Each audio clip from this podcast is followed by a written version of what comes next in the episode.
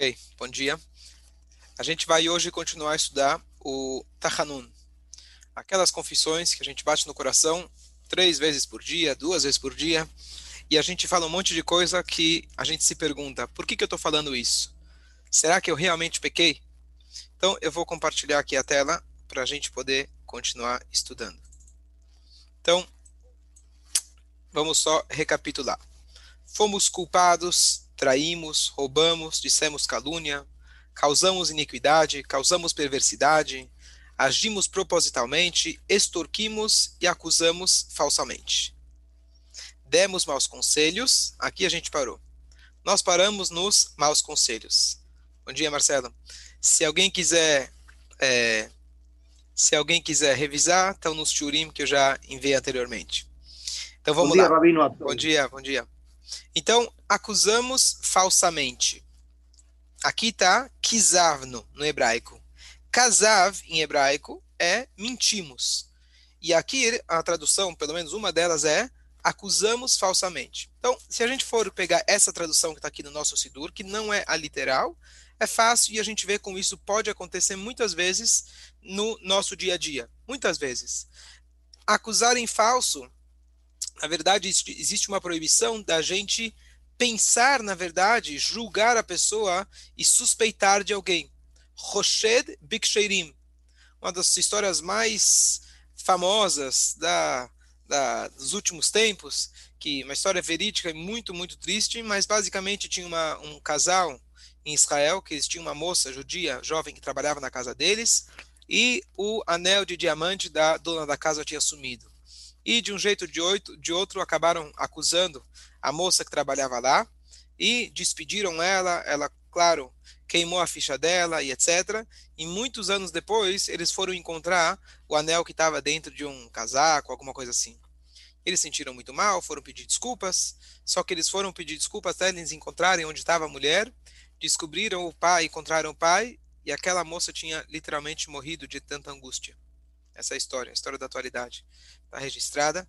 E tem toda uma história, então eles foram para Labanim para pedir desculpa e saber como, como fazer a de uma coisa tão severa, tão grave, mas a história pelo menos serviu é, como lição para muitos, quem leu essa história, uma história longa, de que acusar falsamente, mesmo em pensamento, isso é muito grave. Se a gente não tem, pela Torá, se entra uma pessoa, duas pessoas, você vê que eles entram numa ruína, numa caverna, que não tem ninguém. Um com uma faca e outro fugindo. Você entra lá e você vê, Deus nos livre, o homem assassinado com sangue e o outro saindo com a faca na mão, com sangue na faca, fugindo. Isso não é uma testemunha para você chegar e dizer fulano matou. Poderia se tomar providências preventivas? Na época tinha o tribunal? Sim. Mas você poder falar ele assassinou, você não pode dizer que ele assassinou. Enquanto você não viu com seus próprios olhos duas testemunhas, você não pode dizer que fulano assassinou. Então nós temos que nos treinar para pensar positivo, mesmo quando tudo indica que fulano é culpado. Número um, muitas vezes a gente se engana. Número dois, a nossa função é julgar positivo. A gente já estudou uma vez aquela passagem da Agmará, que vem uma pessoa, o Talmud conta pra gente, que tinha um. Antigamente, é, uma das formas que a pessoa trabalhava no campo, ele não ganhava um salário, ele ganhava, na verdade, proporcional ao que o, o campo rendeu. Então, no final, na época da colheita, a pessoa que trabalhou no campo, então ele ganhava a sua porcentagem.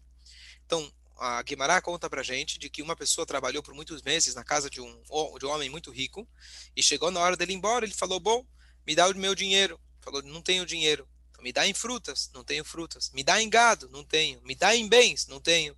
Tá bom, ele se levantou e foi embora.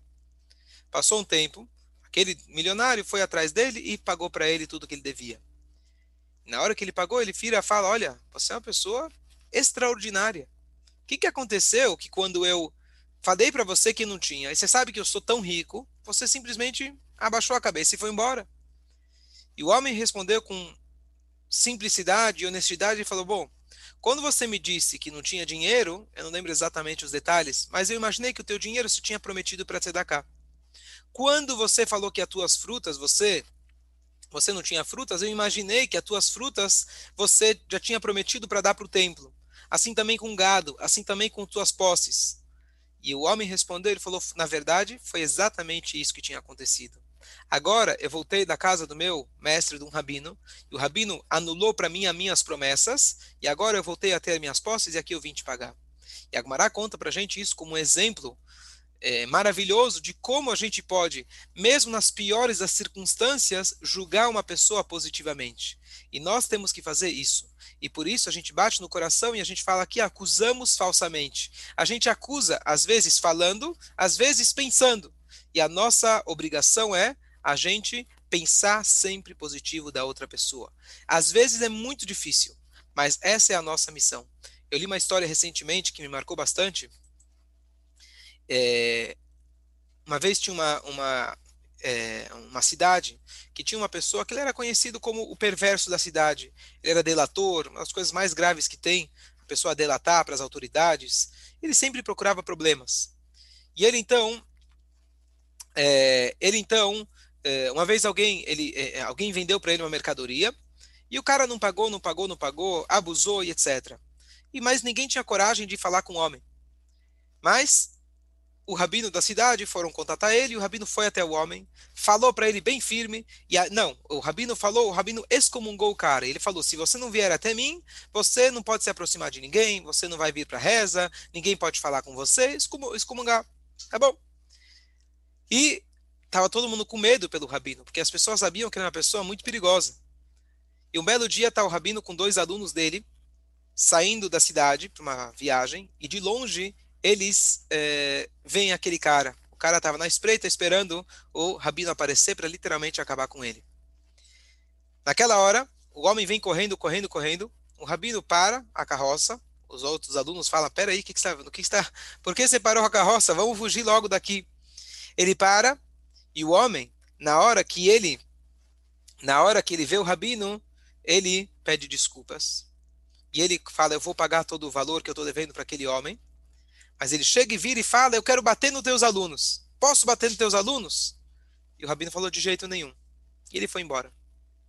Os alunos ficaram chocados. Se perguntaram: Me fala, o que, que aconteceu? Você não ficou com medo do cara. O cara, todo mundo conhece que ele não tem medo de ninguém, nem do rabino, nem de ninguém. O cara ia te matar, literalmente. O que, que aconteceu? E se ele fez chuvar, por que ele queria bater na gente? Então ele falou o seguinte: a partir do momento que você me, me contaram a história, etc., que ele estava devendo e que ele delatava, etc. Claro que isso gerou em mim muita, muita raiva do homem. Imagina, um judeu fazer uma coisa dessas. Mas, determinado momento, eu decidi pensar positivo dele. Eu pensei, sei lá, talvez ele não foi bem educado, talvez ele teve sofreu na vida dele, talvez não foi bem essa a intenção dele. E eu fui me esforçando fazendo um exercício mental muito, muito forte apesar que é difícil, mas eu fiz um exercício de tentar colocar na minha cabeça todos os tipos de desculpas, é, é, pensamento positivo, tentando, tentando entender o cara. E a Torá ensina pra gente de que da maneira que a gente sente por alguém, aquela pessoa sente por você. Assim diz o rei Salomão, que é, como a água reflete a face de alguém, assim o coração de um homem para o outro.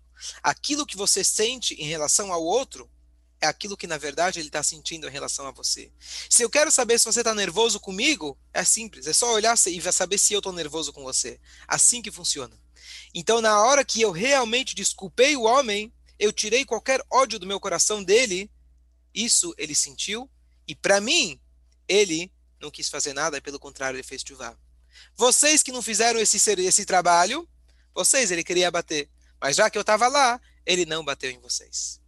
Isso é um exercício que me tocou bastante, que às vezes a gente briga com uma pessoa e a gente pensa como que eu vou fazer com que o outro é, se reconcilie comigo. Você precisa se reconciliar. Você precisa perdoar no seu coração. Você precisa tirar isso do seu coração naturalmente, se você realmente conseguir erradicar, naturalmente diz pra gente a Torá, o outro vai sentir isso, isso vai acabar vindo para você também. É muito normal que a gente que a gente briga com os outros e a gente fica pensando, deixando que o outro mora na nossa cabeça sem pagar aluguel, e Na verdade, a gente tem que tirar de dentro de nós todos esses pensamentos e com isso a gente se trabalhando a gente consegue é, reaver os, os bons relacionamentos. Ok, vamos agora para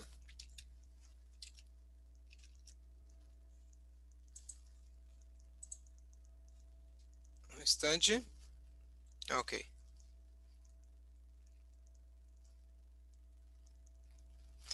Tá, só para concluir essa ideia de kizavno, que significa mentira, mentira também é simples. A gente promete alguma coisa e a gente já, quando promete, já não tem intenção em cumprir. A gente fala para as pessoas, aqui uma outra forma da gente entender isso, mentira, a gente fala que o outro quer escutar, em vez daquilo que ele, em vez daquilo que é verdade. Não é que você precisa sair contando as verdades para todo mundo e etc. Não é isso. Mas muitas vezes a gente faz aquilo que se chama bajular. Bajular é muito grave. A pessoa que bajula significa que ele não tem fé em Deus, porque ele confia nas pessoas. Então, já que eu dependo de você, eu preciso falar para você aquilo que você quer escutar. Então, mentira não significa apenas, como a gente fala, roubar não significa apenas o cara que pega uma arma e ele vai lá e assalta alguém ou assalta um banco. Roubar tem maneiras mais sutis. A mesma coisa em mentir. Mentir não é apenas quando alguém fala, você fez, você fala, não, não fiz. Mentir é quando você se comporta, você fala uma mentira, você, você, você, é, a maneira que você conversa é uma mentira. Não é uma coisa que eu posso apontar e dizer você mentiu. E sim, você fala de uma maneira mentirosa. Você fala o que a pessoa quer ouvir. E não é aquilo que você realmente acredita. Então, nós temos que ter princípios, e se, se toca nos nossos princípios, a gente não deve bajular ou falar aquilo que o outro quer escutar. Nós devemos dizer a verdade e não ter medo da verdade. Alguém, eu ouvi uma, uma, uma frase muito boa, que é: não existe melhor mentira do que a verdade. Ok, próxima. Vamos agora para a próxima. Deixa eu compartilhar aqui a tela com vocês. Ok. A próxima nós temos aqui em hebraico latznu.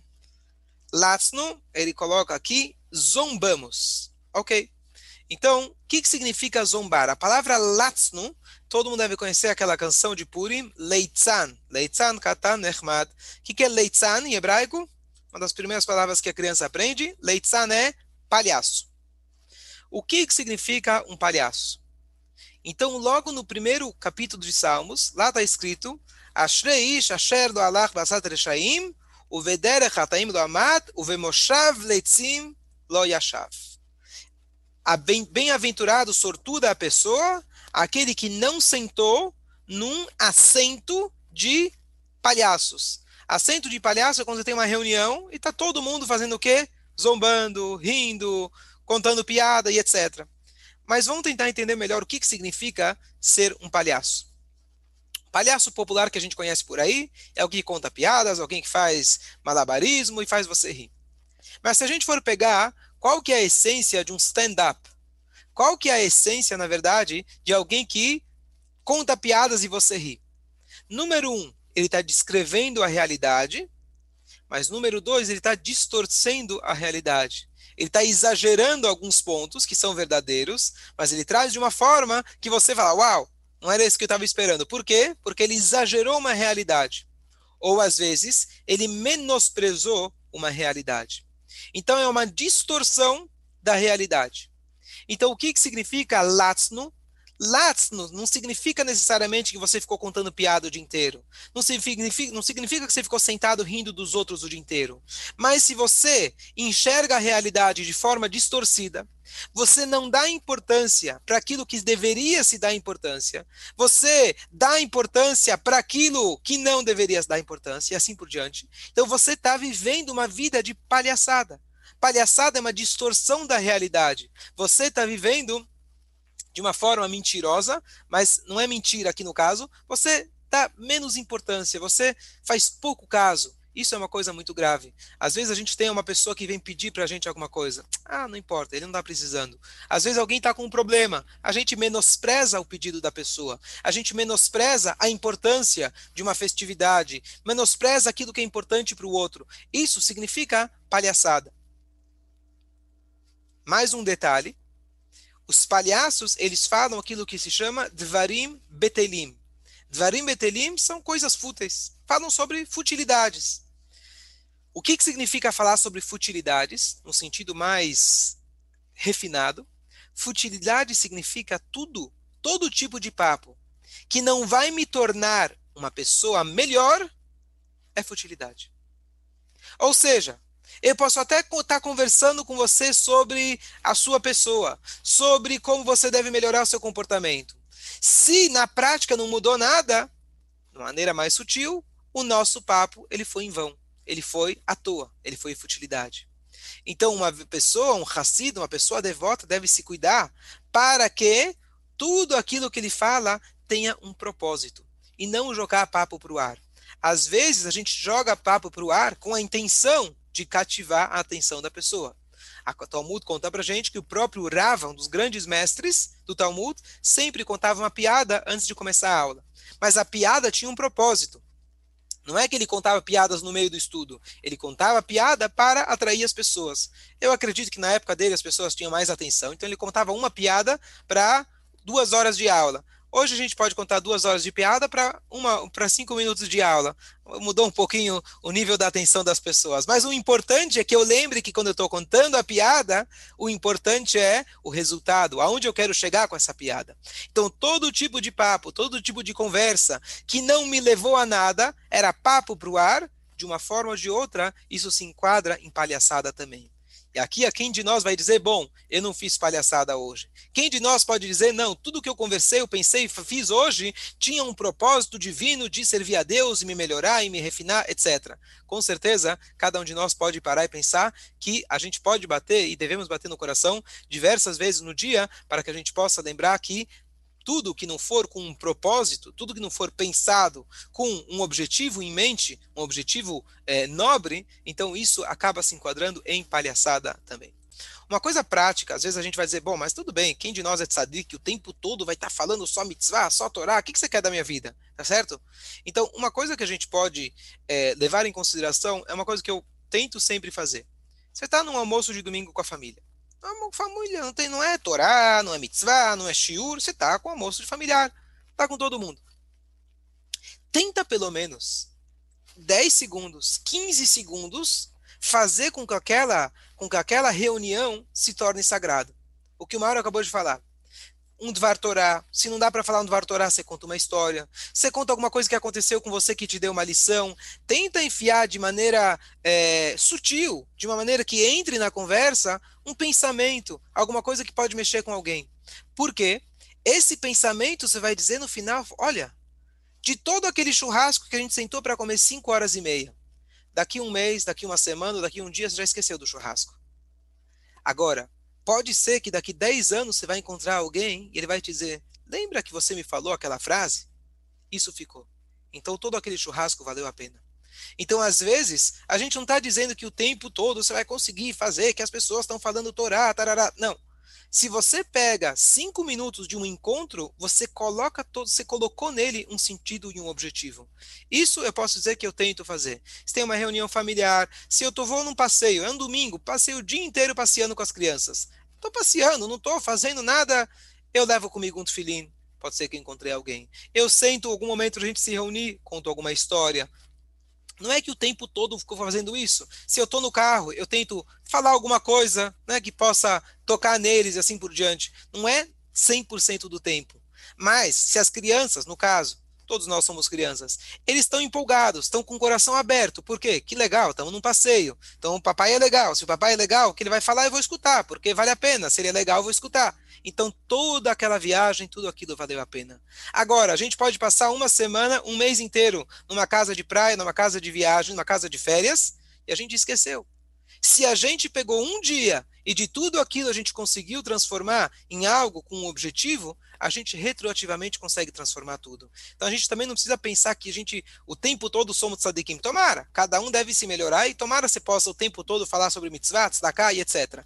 Mas, passo a passo, se a gente consegue aproveitar um momento prazeroso e embutir nisso Torá, mitzvot, um pensamento de forma sutil, isso já a gente consegue elevar todo aquele momento. Se você tá. chega e fala, pessoal, silêncio, agora eu quero falar a palavra de Torá, pode ter certeza que todo mundo vai tirar o celular do bolso.